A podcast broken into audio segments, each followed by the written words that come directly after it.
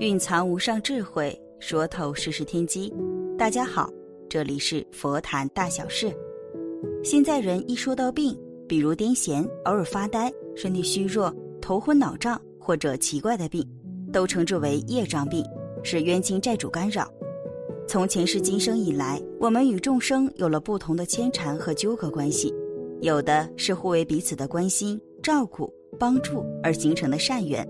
有的是彼此争执、抢夺、伤害等种种形式而形成了恶缘，这就形成了冤亲债主、历代宗亲的关系，包括冤亲债主、怨缘债主、累生累世欠钱、欠命、欠情的一切众生，累生累世的父母师长、兄弟姐妹、同学同事、同修邻里等众，累生累世的夫妻儿女、婴灵，累劫现世的天道的、仙道的、地狱道的、恶鬼道的。畜生道等有缘众生，累生累世错伤、误伤、故伤的众生，累生累世因道淫妄所食所伤所害的众生，累生累世修行因嗔恨、嫉妒所障碍的众生。许多人觉得我是好人，心地好，从来没有害人之心，为何会有冤亲债主？其实无量劫来，我们身、口、意三业造作了太多的贪嗔痴、盗淫等恶业。跟无量无边的众生结了不少仇怨，别的恶业暂且勿论，单是伤生吃肉就跟他们结下深厚的仇怨。今日听闻一件奇事：一位医生在行医时，突然发现用针灸治病竟能去除身体里的冤亲债主，还会与灵界产生感应。这究竟是怎么回事呢？请听医生的自述。这是十几年前一次惊心动魄的医案：一位六十二岁、面色黧黑、气喘如牛的父亲。由女儿带着从南部北上来看诊，在候诊室，他就质问女儿说：“你是要带我给那个医生看吗？”女儿点点头，还没有回答，老爸就骂上了：“那个小孩会看病吗？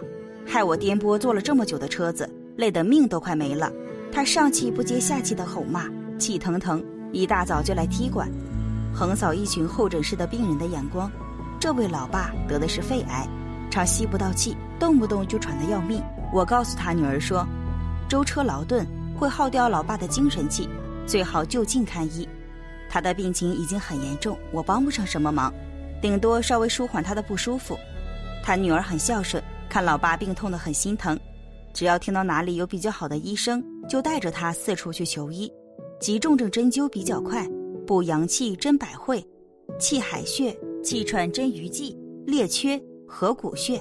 配合公孙穴镇静和割膜，补气血针足三里，三阴交汇，重病血取少，刺激量轻，以免刺激太过，病人承受不住。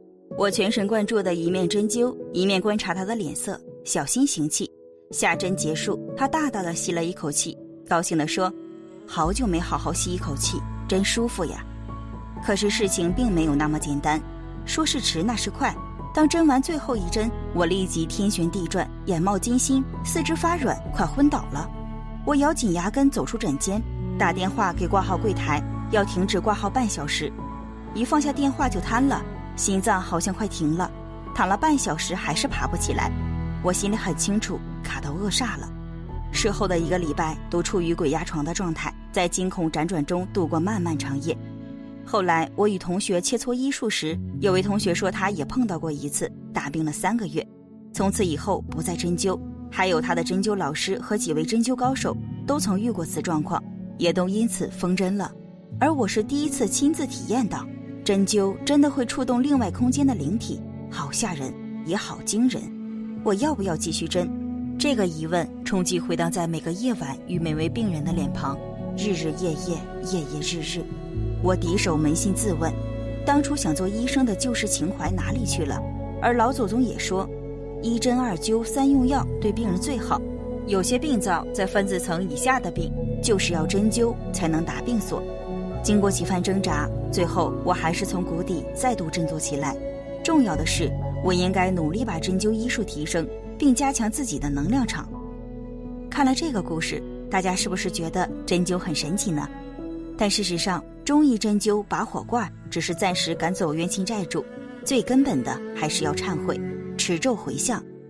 中医是中华文化的瑰宝，跟西医相比，副作用小很多。让病人身体恢复的比较好。可是，一些传统的手法也经常触犯到灵界，如针灸是会伤害到众生的。如果是四大不调的病，用针灸的话问题不大。但是有的也是冤业病，针灸下去会扎到众生灵体，使得附着在那些地方的冤亲债主觉得痛。我们的一些疾病，经常是因为经络不通，冤亲债主堵住经络了。针灸会把冤亲债主赶跑，但是有些扎针技术比较好的医生，晚年的时候会受到这些冤亲债主的报复，使自己苦不堪言。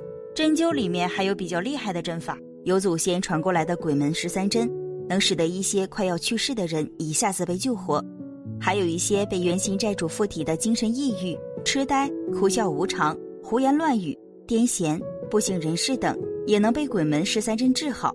这需要很好的技术，但是在治疗的时候也是会伤害到一些冤亲债主。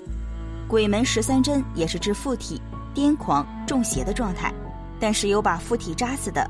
医生如果不是修行人，没有功德，会有比较大的业障，所以这个技术轻易不要用，容易折损阳寿，因为它非常触犯因果。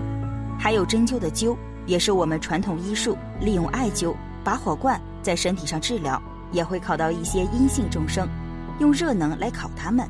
这些阴性众生觉得烤得非常难受，所以也会有一些阴性众生离体，所以这种情况下病人的症状会减轻。所以，不管是针灸、艾灸还是拔火罐，都是会伤害到这些众生。一些灵体比较难受就离开，但是因为他们仇还没有报，还是会报复。我们还有电疗的仪器，连上电加热，用远红外线治疗，能起到疏通经络、化解血管淤堵的作用。做完之后会比较舒服。有的人做完之后也是有毛病治好了，但是还有些人是不做就很难受，做着才舒服。对这种疗法形成了依赖，这是因为那些冤亲债主也只是暂时离开，他没有从根本上超度解决。冤亲债主在他做的时候就离开，他不做的时候就回来。我们学佛了，持诵大乘陀罗尼，要通过忏悔回向，把冤亲债主超度走了，这样一些顽固的疼痛会慢慢变好。有的时候看上去会复发，可能是旧的走了之后，新的冤亲债主又来了。我们就继续忏悔、回向、超度他们，这种方法会更有效、更彻底。另外，还有许多佛弟子的拜忏，心里发出慈悲的意念来念咒语，心念改了之后，能跟冤亲债主达成和解，他们更容易从我们身体上离开。所以，佛法才是大医王。另外，还有些医生给人按摩，也是会影响到病人的冤亲债主。会按的他们，把病人身上的冤亲债主带到自己身上来。所以他们经常会比较累，这些按摩的医生也是要持咒化解，帮他们化解灵性众生的仇恨，超度他们，这样能使得功德大于业障。所以做医生的最好也修行，给人针扎、按摩、火疗之前，最好跟冤亲债主沟通一下。做之前、做的过程中、做完了之后，都可以给他们持咒回向。如果自己能通灵，就直接去跟他们沟通。如果看不见、听不见灵界的信息，也是要沟通，这样自己的业障会减轻，也会积累一些超度他们的功德。如果在行医的过程中，能给病人讲讲因果，讲讲这些冤亲债主的道理，这样医生的功德就更大了，业障也会更加变小，会有更多的灵体受益。如果我们有病，也是要跟冤亲债主沟通，然后做功德回向超度他们。有些学佛人也没有去中医、西医那里接受治疗，就是自己修行之后身体慢慢变好，没有用多少医疗手段，就是因为很多冤亲债主走了。